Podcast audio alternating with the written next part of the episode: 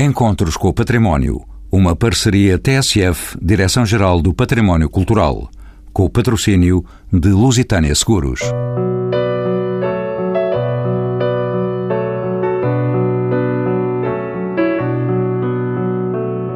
É dos nossos dias o conceito de paisagem cultural.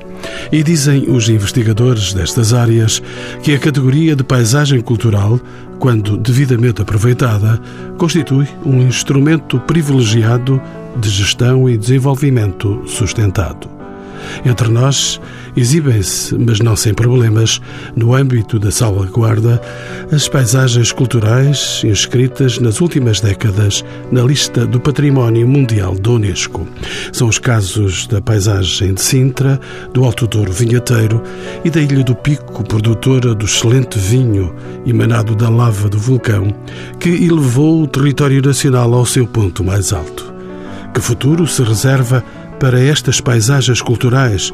São estas e outras questões que vamos colocar aos quatro arquitetos paisagistas convidados deste programa. São eles Mário Fortes, doutorado pela Universidade de Santiago de Compostela, Teresa Portela Marques, da Faculdade de Ciências da Universidade do Porto, membro da Comissão Científica de Doutoramento em Arquitetura Paisagista e antiga assessora da Fundação Serralves, Maria João Dias Costa, da Direção Regional de Cultura do Norte, com especial intervenção no Mosteiro de Tibães, e Teresa Anderson, professora catedrática perita de Portugal no Comitê Permanente da Unesco, a quem peço que nos diga de que falamos quando falamos de paisagens culturais? Quando falamos de paisagens culturais, falamos de um conceito. Uh, todas as paisagens são culturais, todas as paisagens têm uma gênese cultural, têm por trás mão do homem. Uh, no entanto, o conceito propriamente de paisagem cultural nasce com a Convenção do Património uh, Mundial da Unesco. E, portanto, é um conceito abrangente que pretende designar aquelas paisagens de uma excepcionalidade intervenção uh, do homem. No entanto, simultaneamente, nós temos a Convenção Europeia da Paisagem, uma iniciativa do Conselho da Europa, que refere a paisagem como a paisagem do cotidiano, de todos os dias, a paisagem mais vulgar. Portanto, tudo, afinal, uh, é paisagem. E, portanto, vem fazer um pouco essa diferença das paisagens da excepcionalidade ao abrigo do património da, da humanidade. E nós, em Portugal, falamos de cinta, património da humanidade, paisagem cultural nós falamos do autor vinheteiro, paisagem cultural, património da humanidade, e a Convenção Europeia da Paisagem do Conselho da Europa vem-nos falar eh, da paisagem nesse conceito mais alargado, em que eh, tem na base a relação desenvolvida pelo homem com os elementos naturais. Teresa Marques, outra arquiteta paisagista, sendo bastante difundido. O conceito de paisagem cultural é relativamente recente. Como é que surge este conceito? Fundamentalmente, na sequência daquilo que já foi referido, a partir da Convenção para a Proteção do Património Cultural e Natural Mundial, particularmente em 1992. Portanto, esta convenção é de 1972, mas em 1992 as paisagens culturais passam a ter um destaque eh, particular dentro do património cultural, ou seja, são chamadas à, à, superfície, digamos assim, enquanto um bem particularmente importante, com caráter também uh, especial, uh, distinto muito do outro património já conhecido, uh, nomeadamente o, património edificado e pelas suas características muito particulares, nomeadamente por se tratar de um património evolutivo, permanentemente em mudança, em construção, e que eh, precisa de cuidados também especiais para a sua conservação. A noção de paisagem implica, a eh, doutora Teresa Marques, implica sempre uma interpretação cultural, já que envolve a percepção ou a ação direta do homem. Que valores é que encerra a noção de paisagem? A paisagem costuma-se dizer que tem muitas uh, abordagens, dependendo muito de quem olha para ela. Para nós, arquitetos paisagistas, é de facto um bem essencial, é um bem que, no fundo, é uma construção humana, tem uma gênese natural, podemos dizer assim, mas é uma interpretação humana dessa entidade e precisa de facto dessa existência, dessa reflexão, dessa capacidade de análise, dessa interpretação e, portanto, as marcas culturais são algo extraordinariamente marcante para essa interpretação. Portanto, são um bem de facto, e agora visto aqui na, no contexto da paisagem cultural, enquanto um bem mundial, algo que merece, de facto, e necessita desse olhar humano, não só porque é uma construção humana, o próprio conceito de paisagem, como o, o, bem físico é também ele próprio fruto de uma ocupação, de uma transformação, uh, portanto, de uma evolução de um sistema natural de acordo com princípios uh, próprios de cada tempo e de cada cultura. Novo participante neste programa é o arquiteto Mário Fortes. Ele é doutorado pela Universidade de Santiago de Compostela. Arquiteto Mário, eh, concordamos que a categoria de paisagem cultural quando devidamente aproveitada, constitui um instrumento privilegiado de gestão e desenvolvimento sustentado.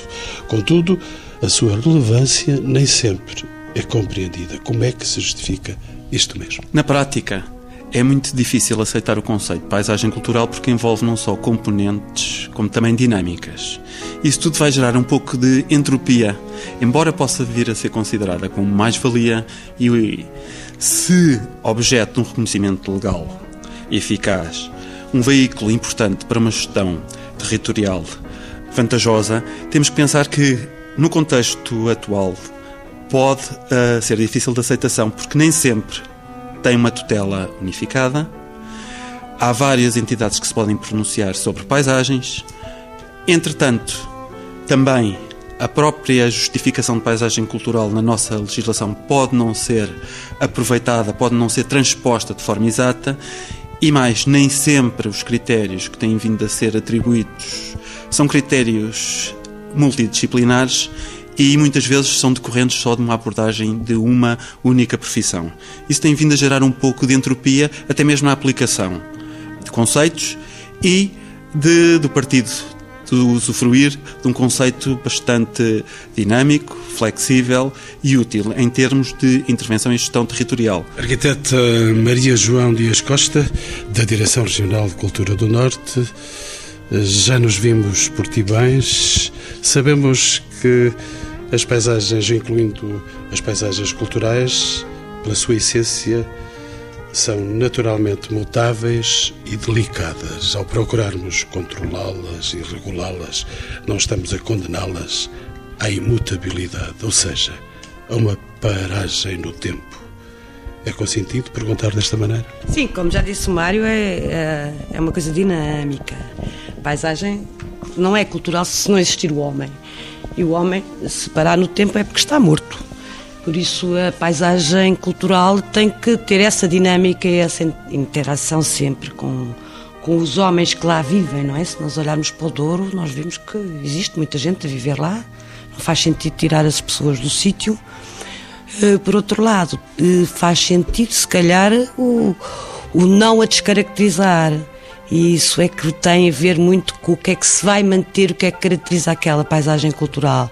E é nisso onde nós temos que avaliar bem se, se deixa de ser paisagem cultural tão descaracterizada que, que fique com a intervenção humana ou se conseguimos que ela continue a ter uma mais-valia positiva para que as pessoas continuem lá a viver, continuem a usufruir e continuem a perpetuar aquela paisagem sem a descaracterizar de tal maneira que deixe de ser uma paisagem cultural. Deixe-me ainda perguntar-lhe, arquiteta Maria João, como é que podemos conciliar o caráter efêmero e versátil da paisagem com a sua preservação e proteção?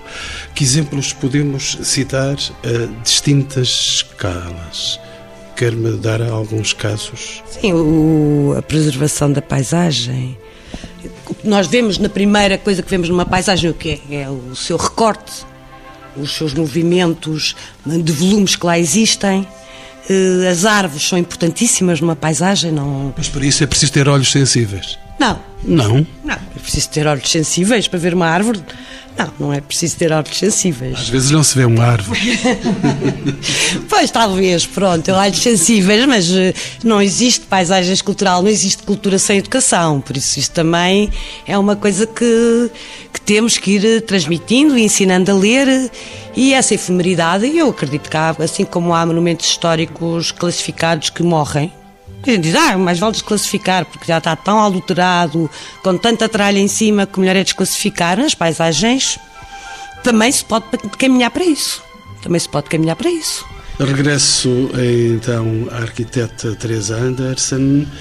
Ela é perita de Portugal no Comitê Permanente da Unesco. Qual é que é o papel desta organização internacional, a Unesco, no âmbito das paisagens culturais? A primeira competência da, da, Unesco nesta matéria, na inscrição de qualquer bem que tenha se reúna condições para ser considerado um valor universal excepcional, é admitir esse bem na sua lista, é inscrever a paisagem cultural nessa lista. Uma vez essa paisagem cultural, vamos falar, já foi o Alto Douro Vinheteiro, não é? Que entrou na lista do património da humanidade, a partir daí o Estado-membro que fez essa proposta passa a assumir um conjunto de compromisso. E a Unesco pede um plano de gestão, esse plano de gestão reúne o normativo, as orientações estratégicas para a gestão, no sentido de ele, de ele, ou melhor, de ela, essa paisagem cultural, manter aqueles fatores eh, que são determinantes para assegurar a sua autenticidade e a sua integridade. Sendo que, dentro das paisagens culturais, há categorias também e temos uma muito particular e que a nós, quatro arquitetos paisistas aqui reunidos, também nos diz muito em particular, que são os parques e os jardins, e depois também estão as tais paisagens evolutivas. Paisagens evolutivas vivas ou paisagens evolutivas fósseis. O sentido, portanto, da, da, da, fossilização da paisagem tem a ver com aquilo que dizia a Maria João Dias Costa, quer dizer, são muito raras essas paisagens que podemos considerar paradas no tempo. A grande maioria das paisagens estão inscritas na lista do património hum, mundial, sob esta categoria, são paisagens culturais evolutivas. Isto também tem que ver com a tal sazonalidade e o seu caráter efêmero. Qualquer uma destas paisagens são efêmeras, são sazonais, ao longo do dia, em função das horas do dia. Estamos aqui num fim de tarde, no Porto, com uma luz muito particular de outono. É esta hora, na primavera, não será a mesma luz eh, que, com a qual estaremos a conviver, a usufruir, eh, e, portanto, tem essa dimensão. Mas, sobretudo, o que nós aqui falamos não é tanto do efêmero, é efetivamente do evolutivo e, portanto, uma paisagem cultural regista é como que um arquivo, como que um livro onde está inscrita a história do homem. E nós lemos numa paisagem, a paisagem dos romanos, a paisagem barroca, a paisagem industrial, a paisagem medieval, a modernista. Portanto, o tempo está inscrito na paisagem. Os exemplos da paisagem, arquiteta Teresa Marques, os exemplos de paisagens culturais portuguesas inscritas na famosa lista do Património Mundial da Unesco, como os nossos. Já falamos dos casos de Sintra, do Douro, e não esqueço também que há uma outra paisagem lá longe, no Atlântico, nos Açores, a paisagem do Pico. Apresentam múltiplos problemas no âmbito da salvaguarda. Como é que é possível gerir paisagens tão vastas. E eu, antes de lhe responder diretamente a esta questão, gostava de dizer algo que tem a ver com uma pergunta eh, que eu considero particularmente importante e que tem a ver com o reconhecimento da própria paisagem enquanto uma construção humana. E eu voltava a isto porque muitas vezes dizia, e é bem verdade, não são bem compreendidas. E isso é, um, é uma questão essencial, porque comumente é considerado que as paisagens aparecem, não são feitas, não são construídas. Não têm, de facto, uma intenção clara ao nível do seu desenho, da sua forma e ela pode ter formas diversas em função dos objetivos, que muitas vezes são de produção, já falamos aqui hoje na paisagem do Douro, por exemplo, não é? De onde saem dos néctares mais uh, extraordinários uh, do mundo, exatamente, a do Pico, como acabou de referir, que ia até às mesas dos rezares, não é? Ou, eventualmente, outras paisagens tão importantes, paisagens da amenidade, paisagens pensadas para o recreio, para o bem-estar, para o deleite ou paisagens com significado religioso, mas todas elas são desenhadas com objetivos diferentes. Isto constrói paisagens diferentes, para além, naturalmente, das condições naturais, dos locais, do clima, dos solos, etc. Mas é fundamental perceber que há, de facto, uma intenção projetual, nem que seja de produção. E por isso a gestão tem que reconhecer esta forma de construir sem sabermos porque é que no Douro há socalcos de pedra ou porque é que na Ilha do Pico há pequenos, quase uns corrais um, e uns espaços eh, de onde emerge do meio da lava uma videira ou um jardim fabuloso, extraordinário, barroco ou, ou a cerca de Mosteiro Tibães, eh, são, eh, digamos, paisagens suficientemente diferentes, mas que têm uma intenção e, portanto, é preciso conhecer as características não só dos locais de construção, portanto, são paisagens construídas, mas também dos seus objetivos. E, portanto, a gestão tem que refletir isto. Não será sempre fácil, mas é possível. Não penso que será uma questão, todos nós, eh, há competências, digamos, nas diferentes áreas de conhecimento suficientes para saber fazer a gestão. E como dizia a professora Teresa Hansen, a Unesco exige, de facto, e agora estamos a falar de paisagens classificadas, é bom que se entenda, não é? Aliás, a classificação pode ser nacional ou pode ser via Unesco. As da Unesco são, de facto, as de valor universal excepcional.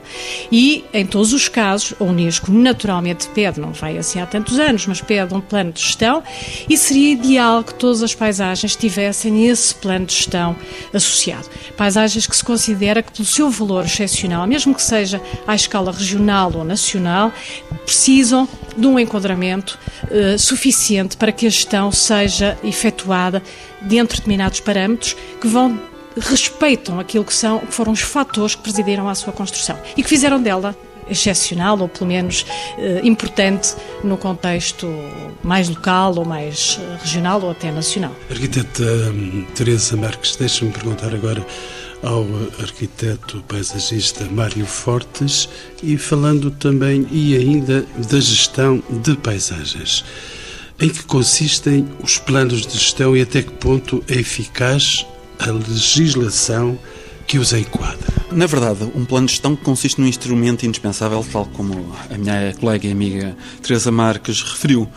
É um instrumento que, a partir de um levantamento, uma análise, uma síntese, vai permitir um reconhecimento exato de um objeto de estudo, neste caso de uma paisagem cultural, e decidir. Basicamente funcionam como instrumentos de decisão. O nosso grande problema é que, embora eles sejam, estejam previstos pela Unesco e até por outras entidades que têm vindo a exercer alguma tutela sobre o património, por exemplo, até o próprio ambiente promove planos de gestão. Nós, na cultura, temos uma lacuna legal. Basicamente, a legislação portuguesa aposta na aplicação de um modelo já ultrapassado, que remete para o conceito de monumento e extrapola para uma paisagem. Isso o que faz é que aquilo que era considerado monumento há algumas décadas restringia-se a algo inerte, seria um castelo, um palácio, um solar. A transposição de toda essa legislação, que tem vindo a progredir, mas lentamente, e que se baseia em modelos impositivos, em regras, e não em orientações, em modelos mais flexíveis, até mesmo que não permite, de uma forma imediata e direta, a realização de estudos de impacto patrimonial, muitos deles aconselhados tanto pela Unesco como pelo ICOMOS, tem vindo a comprometer um pouco a gestão eficaz destas paisagens. E temos que ver que, quando a tutela da cultura se pronuncia sobre uma paisagem, tem sempre alguns obstáculos decorrentes não só da instituição e das lacunas de equipes e de conhecimento, mas também de vínculos legais muito determinantes que não permitem essa flexibilidade que seria expectável neste caso das paisagens culturais. E não há quem mexa nessa situação? Lá começa com, com as perguntas quando outra vez, agora brincando um pouco. A situação é esta. Uh, nós estamos por vezes vinculados a, como sabe, alguma, alguns cenários de contenção de informação talvez neste momento esteja a ser revista a lei. O grande problema é que a legislação está a ser revista por pessoas de uma especialidade, com contributos, se calhar, de outras que não incidem nem têm conhecimentos diretos sobre as dinâmicas e paisagens. Dinâmicas, um edifício também tem dinâmicas. Portanto, é provável que no próximo quadro legal os diplomas enfermam das mesmas omissões, das mesmas lacunas e até dos mesmos erros. Temo isso. E basta ver o seguinte: a legislação que tem vindo a ser defendida aposta na transposição de instrumentos de planeamento, na utilização de figuras semelhantes aos planos de pormenor, de salvaguarda, planos de urbanização e até PDMs, para o quadro de conjuntos, sítios e zonas especiais de proteção de monumentos. Isto no contexto destas paisagens é extremamente gravoso porque, para além de dificultar a gestão, a decisão, a emissão de parceiros, também dificulta um pouco a hierarquia que está prevista em termos de instrumentos de ordenamento do território. Isso tudo leva a uma certa entropia. Seria expectável que no futuro a legislação fosse mais difusão, mais flexível, mais baseada em orientações, tal como a professora Teresa Anderson referiu, do que nas restrições que neste momento vinculam. Estamos todos à espera desses dias diferentes. E vamos a um passado recente. Arquiteta Teresa Anderson, que efeitos teve a inscrição como Património Mundial de Sítios enquanto paisagens culturais nas populações que habitam esses territórios? Algumas atitudes não terão sido as mais pacíficas. Concordo e discordo. A questão que está a colocar é mesmo muito complexa, portanto, tentar, vamos aqui tentar encontrar uma, uma resposta um pouco mais, mais direta. A compreensão da inscrição de um bem na lista do património da humanidade, se nos formos a posicionar nesse, nesse patamar da Unesco, reclama uh, muito tempo de aprendizagem. E eu discordo um bocadinho ali da minha colega e amiga Maria João Dias Costa, é preciso educar o olhar. Eu sei que ela também concorda comigo. É uma forma de, de contexto dizer. E Acha então que há olhos sensíveis? Há, há, há, há olhos insensíveis. Não, há, olhos, eh, há olhos que se educam. Eu diria, há olhos que se educam. E nem todos temos essa, essa oportunidade mas nessa, nessa postura de que aprendemos a, olhar e a compreender eh, uma paisagem, como também se educa ir a um museu e aprender a ver obras de arte, instalações contemporâneas, tudo isso reclama uma atenção própria, reclama uma predisposição própria, também compreender essa importância da paisagem. Claro que muitas das vezes quem vive nessas paisagens culturais e como vem associado depois a toda uma regulamentação, isto cria problemas e efetivamente as populações por vezes manifestam-se. Embora estejam muito orgulhosas de saber que pertencem a uma lista do património da humanidade, estão os grandes monumentos, as grandes representações, uh, evocações da história da humanidade. Conforme dizia o colega Mário Fortes, a legislação atual, se pensarmos no Alto Douro Vinheteiro, Repare, são 25 mil hectares, que é 10% da região do mercado de Douro que estão inscritos na lista de património mundial. Mas todos os 250 mil hectares são património da humanidade, ou melhor, são monumento nacional. A lei que nós temos é para um monumento nacional como a Torre de Belém, o Mosteiro dos Jerónimos, uh, Alcobaça. Repare, aplicar uh, esta mesma princípios, esta mesma política, deixe-me usar a mesma palavra, ou este, mesmo instrumento uh, de preservação de património a uma paisagem de 250 mil hectares, eu tenho acompanhado o descontentamento dos autarcas, das populações, dos empresários uh, em relação a isto. Mas também tenho acompanhado o imenso esforço da Direção Regional da Cultura do Norte para encontrar uma solução que nunca será uma solução, será só um compromisso, porque de facto falta-nos essa flexibilidade que o arquiteto Mário Fortes referiu. Maria João, o conceito de paisagem cultural é, por sua natureza, transversal. Em Portugal, a miscigenação entre o campo e a cidade é particularmente notória e progressiva, podendo promover a respectiva descaracterização. Como lidamos com esta realidade? O que é que me diz a arquiteta Maria João? A realidade da descaracterização, desta desta franja que não se sabe se é, se é rural, se é, se é urbana, se é ruderal. a paisagem, como, como, como os meus colegas já disseram, hoje em dia chama-se paisagem, a paisagem cultural urbana, não é? Isso não tem um caráter próprio e a ruralidade tem outro caráter próprio. E se calhar... A cidade, mesmo com os mamarrachos que às vezes encontramos nas cidades, perdeu-se a expressão? Pode não ser património da Unesco, Almada, mas tem uma, tem uma paisagem de cidade. Tem que falar bem dessa cidade porque é lá que eu habito. Pois. Depois todos chamar cidade já não é mau. Podia ter chamado um lugar na outra banda, não, não digo isso.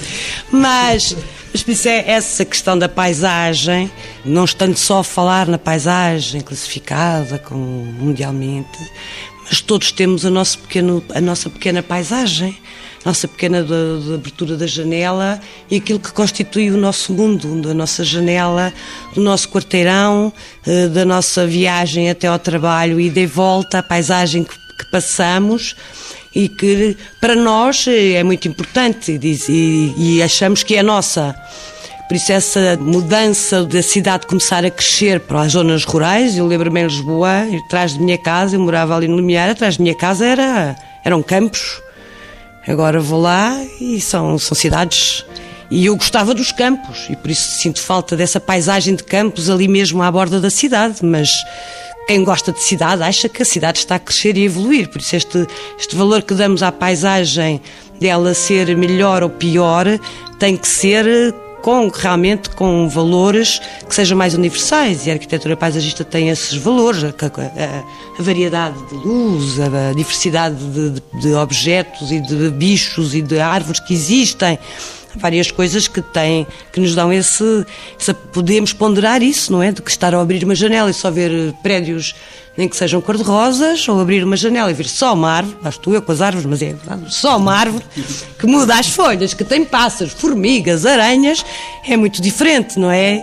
é e por isso nós achamos uma paisagem de uma árvore, se calhar, mais interessante que a paisagem de um prédio. Arquiteta Teresa Marques, deixe-me perguntar-lhe se é possível conciliarmos os novos modelos de habitabilidade este convívio com as aranhas e com os, os tetos altos das cidades, de que estava a falar uh, a Maria João Dias Costa. Pergunto-lhe se é possível conciliarmos então os novos modelos de habitabilidade com uma paisagem organizada. Eu não sei o que é que chama exatamente os novos modelos de habitabilidade. Não sei se está a falar da grande cidade, da cidade. Destas transformações de que estávamos a falar, desta miscigenação entre o campo e a cidade. Nós temos vindo a assistir a processos eh, complexos de modificação grande das nossas paisagens. A paisagem é, de facto, antes de mais, algo que é permanente, com consciência, ou, de uma forma mais ou menos consciente, de uma forma mais ou menos sistematizada, mais ou menos racional. Todos nós nos confrontamos em permanência com uma paisagem. Muitas vezes não sabemos descrever, muitas vezes não sabemos fazer, emitir um juízo acerca dela, mas todos nós temos, de facto, um, talvez o contacto permanente, diário das nossas vidas é com paisagens. Podem ser muito variadas na nossa vida cotidiana, Aliás, as paisagens do cotidiano cada vez são mais foco de atenção, são mais interesse, cada vez mais as pessoas vivem na cidade. Nós temos um momento diferente, as pessoas saíram muito do campo e vieram para a cidade. Neste momento, muitas das pessoas nasceram na cidade e não viram outras paisagens para além daquilo que é o seu bairro ou, eventualmente, a sua cidade. E, portanto, são realidades de facto novas. Há novos paradigmas, há novas, novas questões que se levantam. Agora, a cidade tem enfrentado problemas, eh, tem sido uma questão, desde há muito tempo, há mais de um século, que se discute o planeamento urbano. Têm-se encontrado algumas soluções, mas estão sempre a ser questionadas e revistas. Eh, não há um modelo, talvez, perfeito e único, mas, de facto, nós aqui em Portugal temos enfrentado questões muito complicadas, de facto, com esta perda da ruralidade da, da cultura camponesa, o facto de estarmos, eh, eh, de facto, em espaços muito compactos. Mas as, as cidades podem naturalmente ser organizadas e têm sido, têm sido ao longo do tempo. É possível, as paisagens devem ser organizadas. Arquiteto Mário Fortes. Sabemos que a noção de paisagem cultural implica uma articulação entre a componente cultural e a componente natural. Pergunto-lhe quem é que se pronuncia ou pode pronunciar sobre as paisagens reconhecidas como culturais? A tarefa fácil? Imagino que não. Olha, a situação é muito complicada. Na base temos a tutela da cultura, que tem os problemas que já abordámos relativamente a todos os processos que podem conduzir à classificação de uma paisagem, nas tais figuras. Mas também temos os problemas que a tutela tem que resolver ao transpor por exemplo, as diretivas da União Europeia e até mesmo enquadrar as inscrições que a Unesco pode realizar na lista do património mundial e que por vezes conduzem a figuras que não são exatamente semelhantes. Por exemplo, a classificação de uma paisagem cultural é assumida como monumento nacional segundo as transposições que têm vindo a ser feitas. as suas zonas tampão, são consideradas zonas de proteção. Se formos ver bem os conceitos, os critérios, vemos que não são convergentes. E isso já traduz algo de problemático. Mas nós temos que ver que não é só a cultura que tem responsabilidade da tutela do património. Sabemos que algumas entidades que dependem do ambiente, até as próprias autarquias, têm responsabilidades.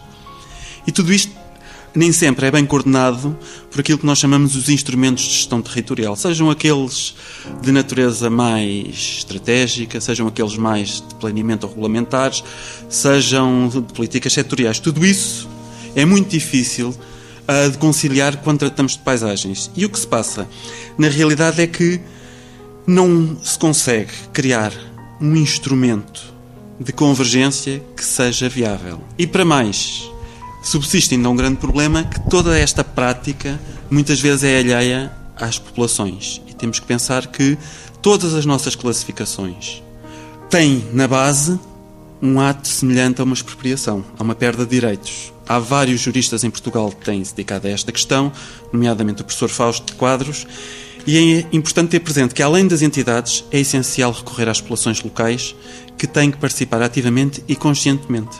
Porque têm que ter a noção das mais-valias, como a professora Teresa Anderson diz, até pelo orgulho que têm na classificação, mas tem que ser bem pensada e bem negociada a questão das perdas que estão envolvidas numa classificação e muitas delas uh, extremamente onerosas para proprietários. E isso tudo tem falhado até ao momento. A professora Teresa Anderson também ia querer intervir nesta área. Porque eu acho que estávamos aqui a acentuar muito a vertente cultural na paisagem, na paisagem, porque fomos pelo conceito da paisagem cultural. Mas quando deixamos que, portanto, paisagem cultural é um conceito ao abrigo, portanto, da lei do património da humanidade, porque a sua vertente natural é igualmente importante. As palavras são muito importantes. E ao bocado eu falei de parques e jardins. E quando nós falamos de parques e jardins, de um modo geral, estamos a falar de estruturas que são, têm uma cerca, aliás, que é a origem do jardim e de um parque. Portanto, zonas confinadas que têm um limite bem conhecido. Quando a palavra parque foi usada também no século XIX para aquela invenção dos chamados parques nacionais, parques naturais, em que os norte-americanos foram pioneiros, foi de facto um movimento extraordinário, mas depois ficamos amarrados a uma mesma palavra. E este parque dos parques e jardins não é o mesmo parque dos parques naturais. Os outros eram os românticos que andavam à solta com os parques, não era? No século XIX. é uma definição que eu nunca tinha lembrado, mas acho ótima. Acho ótima. De facto, vem muito uh, do movimento conservacionista, nasce no século XIX. O movimento ambientalista é uma marca do século XX. São coisas muito distintas. Muito distintas. São coisas que sucedem, são complementares no seu tempo, enfim. E, mas ficamos com esta palavra parque, que eu, para mim, é uma palavra muito embaraçosa porque há uma definição muito clara do tal parque confinado, mas quando essa definição de parque confinado eu vou aplicá-la ao Parque Nacional da Peneda Gerês, eu vou ali na estrada, chego e tenho uma, uma placa que diz-me Parque Nacional da Peneda Gerês, ou Parque Natural da Serra da Rábia, e é igualzinho o antes e o depois. O conceito do parque não era esse, é que havia uma diferença. Portanto, o que eu queria aqui acentuar é também a importantíssima dimensão da componente natural naquilo que é paisagem. Talvez tenhamos estado aqui um bocadinho a enfatizar a dimensão cultural, que é importante, mas não podemos minimizar a outra. Maria João Dias Costa, vamos então descer à realidade, vamos nos tornar mais próximos, como preservação de paisagens humanizadas únicas que integram componentes e dinâmicas seculares ou mesmo milenares. Falamos do montado e das culturas de sequeiro sabemos que colocam hoje desafios muito concretos. Justifica-se a respectiva salvaguarda, estamos a falar disso mesmo. A salvaguarda dos montados e das e as vinhas de enfercado e das ramadas e que estão em desespero. Lameiros e, se é disso que se, se, se justifica como paisagem como realmente acréscimo de, de variedade. De salvaguarda? como salvaguarda de algumas espécies naturais, como dizia a Teresa, de que lá possam estar presentes e que não estão nos relevados, mas que estão nos lameiros, e se a gente acabar com os lameiros, ok? E eu, para mim, tudo que seja diversidade, acho que é sempre de, de preservar. Agora, temos que ver, temos que ver o que é que as pessoas fazem disso, se isso, isso está ligado, como diria o nosso amigo Henrique, ao cabrito, não é? Ele resolve tudo com os cabritos. que é assim, é, não é? Não sei se sabe esta conversa dos cabritos, mas é assim. Tem que se comer um cabrito. Querem, querem proteger as, as bolsas e as coisas, comam cabritos. Quer dizer, tem que haver uma, objetivamente, uma função da paisagem, desse património construído. Tem que haver uma função. Se deixarmos todos de comer eh, vacas, para que é que devemos ter os lameiros? Não precisamos de erva para nada, não é? Não pode ser tudo uma coisa artificial, porque senão então é uma. É tão artificial, tão artificial que não há input económico para preservar aquela artificialidade, como a Teresa Anderson dizia.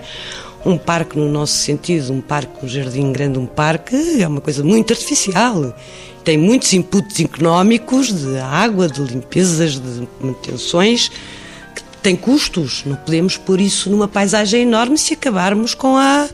Para que é que ela serve, não é? Eu, eu, eu discuto muito isso. É, é, muito importante que sirva não só para o deleite do olhar, mas que sirva para a população crescer, vingar, multiplicar-se e fazer mais paisagens e manter paisagens e gostarem de manter aquela paisagem. E por estes dias chegam aí as paisagens do Natal para fecharmos o programa numa questão dirigida a todos os meus ilustres convidados. Que futuro para as paisagens culturais em Portugal?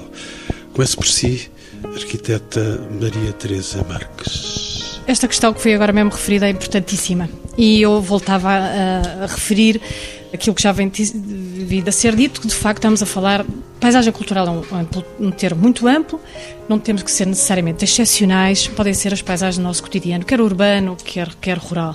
E aquilo que foi agora mesmo dito é muito relevante. Para nós teremos condições para manter paisagens excepcionais com um grande input, nomeadamente económico, mas não apenas, desenvolvimento social, falou-se nisso, mas há um conjunto de todas as outras paisagens que não são tão extraordinárias, mas que são, eh, eh, enquanto, enquanto elemento comum, portanto identitário, eh, de grande escala, mas são paisagens, como estávamos aqui a falar, da, da Vinha de Enforcado, ou do, dos Prados de Lima, ou do Montado, enfim, ou as hortas, grandes linhas de, de hortas junto ao mar, que temos em várias regiões do país e podem ser pequenas vilas, tantas situações diversas que, aliás, o nosso país é, é extraordinário, não é? Nessa diversidade cultural e paisagística e, portanto, para isso é que vai ser mais difícil, penso eu, encontrar esta, as nossas matas, das nossas bolsas, os campos, estas associações que precisam dessa tal gestão. E daí vir esta ideia de que ou há um valor acrescentado, nós adicionamos um valor que pode passar pela uma gestão do cotidiano, ou então uh, será sempre mais difícil fazer a manutenção. Mas nós precisamos disso, isso é que é muito importante.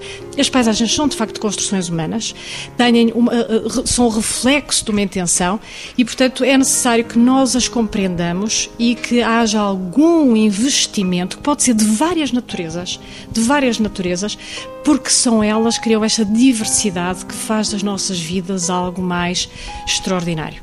Arquiteto Mário Fortes, escuto a sua opinião. É um pouco negra. Hoje estou num dia não. Não, uh, a situação em termos práticos não é muito favorável. Quando refiro que a visão é negra, é porque não têm sido realizadas as abordagens necessárias, as reflexões em termos institucionais que suportem uma mudança de postura. Custa muito ver a tal transposição de uma figura extremamente restrita, construída, que seja aplicada exatamente da mesma forma a uma paisagem. Isso pode invalidar até mesmo as funções que justificam as nossas paisagens, sejam as que estão classificadas pelo seu valor excepcional, sejam mesmo estas do cotidiano. Porquê? Porque ao intervir, ao regrar em excesso, sem ter conhecimento, sem ter fundamento, podemos estar a inviabilizar uma série de dinâmicas. E daí esta visão um bocadinho tétrica que tenho quanto ao futuro uh, das paisagens, porque tenho acompanhado alguns casos e os resultados não têm sido muito positivos por posturas impositivas das entidades que deviam tutelar e manifestar alguma flexibilidade. Arquiteta Maria João Dias Costa vai nessa negritude também? Não, eu acho que a paisagem vai existir sempre. Pode não ser de acordo como eu gosto mais, mas isso, eh, isso não, não, não me parece. Eu acho que, que, que o mundo caminhará sempre para o bem, mas isso é uma postura que eu tenho no mundo e que mais século, menos século, o que for para ficar, fica. E por isso, muitas coisas que se calhar eu acho super importantes agora e nós achamos de um valor excepcional para a nossa civilização, não serão para, para outra civilização. Teresa Anderson, a sua última palavra. As paisagens culturais, inscritas ou não inscritas na lista do Património da Humanidade, elas têm um papel importantíssimo, porque elas contêm em si próprio um contributo único para a identidade de um território e de uma nação, se quiserem. Elas são, têm um contributo muitíssimo importante na identidade. Em particular, no momento em que nós tanto discutimos a Europa, na Europa a discussão e o contributo das paisagens culturais para a sua identidade europeia, que é marcada pela diversidade de culturas que temos, elas são, sem dúvida nenhuma, de uma importância extrema. Elas enfermam em si lições de sustentabilidade que são incontornáveis para os dias de hoje. Elas enfermam em si lições de adaptação às alterações climáticas. Estão inscritas, estão lá temos que consultar como um dos livros desta biblioteca onde nos encontramos hoje, se soubermos ler a paisagem. Temos ainda que dar muitos passos para alargarmos a muitos mais a leitura e a interpretação da paisagem. No entanto, a, parte menos que sinto mais difícil é como é que vamos ultrapassar estas perversões terminológicas que de alguma forma aqui referimos e algumas terminológicas e conceituais e algumas perversões regulamentares que o arquiteto paisagista Mário Fortes tantas vezes aqui referiu. E ainda para terminarmos mesmo, porque estamos a chegar para lá um pouco da hora que nos foi marcada, arquiteta Teresa Marques. Eu não queria só deixar aqui um apelo importante relativamente aos, aos jardins. Nós falamos pouco nos jardins. Eu queria só dizer, os jardins são obras de arte. São uma paisagem muito particular. É um tipo de paisagem cultural, naturalmente, porque são uma construção humana, muito forte, muito intencional, com desenho que as demarca das demais, e por isso eu só queria dizer que essas serão das paisagens que, não estando a ser construídas no dia a dia, tenha que ser construídos através dessa manutenção. E isso implica, de facto, um conhecimento. E nós temos assistido a uma lapidação do nosso património paisagístico de parques e jardins, de recreio, de amenidade, e penso que as nossas instituições culturais devem olhar para isso com cuidado particular que não, nem sempre se tem visto na, na dimensão uh, desejada, na proporção de vida, e eu penso que é algo que entre nós todos aqui nos, nos preocupa particularmente, essa, essa atenção especial sobre esse, um património notável que nós temos de jardins em Portugal, de cercas conventuais, não é apenas o jardim doméstico, de espaços uh, de recreio que merece. E, e dentro deste plano de gestão, hoje em dia, em muitos países, para se fazer um, um projeto de recuperação, obriga-se, inclusive, inclusivamente um plano de gestão e só assim esses projetos são financiados. Exatamente pelo conhecimento dessa hum, evolução natural do espaço, que precisa de ser, como dizia, reposta eh, em permanência num, num estado anterior. E, portanto, para isso é preciso esses planos de gestão. E, portanto, era aqui uma, uma certa preocupação muito particular, penso que de nós todos, eh, relativamente a este património específico também, que são estas paisagens culturais com estas características. E não foi por acaso que viemos gravar este programa a Casa Alan, aqui no Porto, um dos lugares onde a beleza faz conteúdo habitual todos os dias.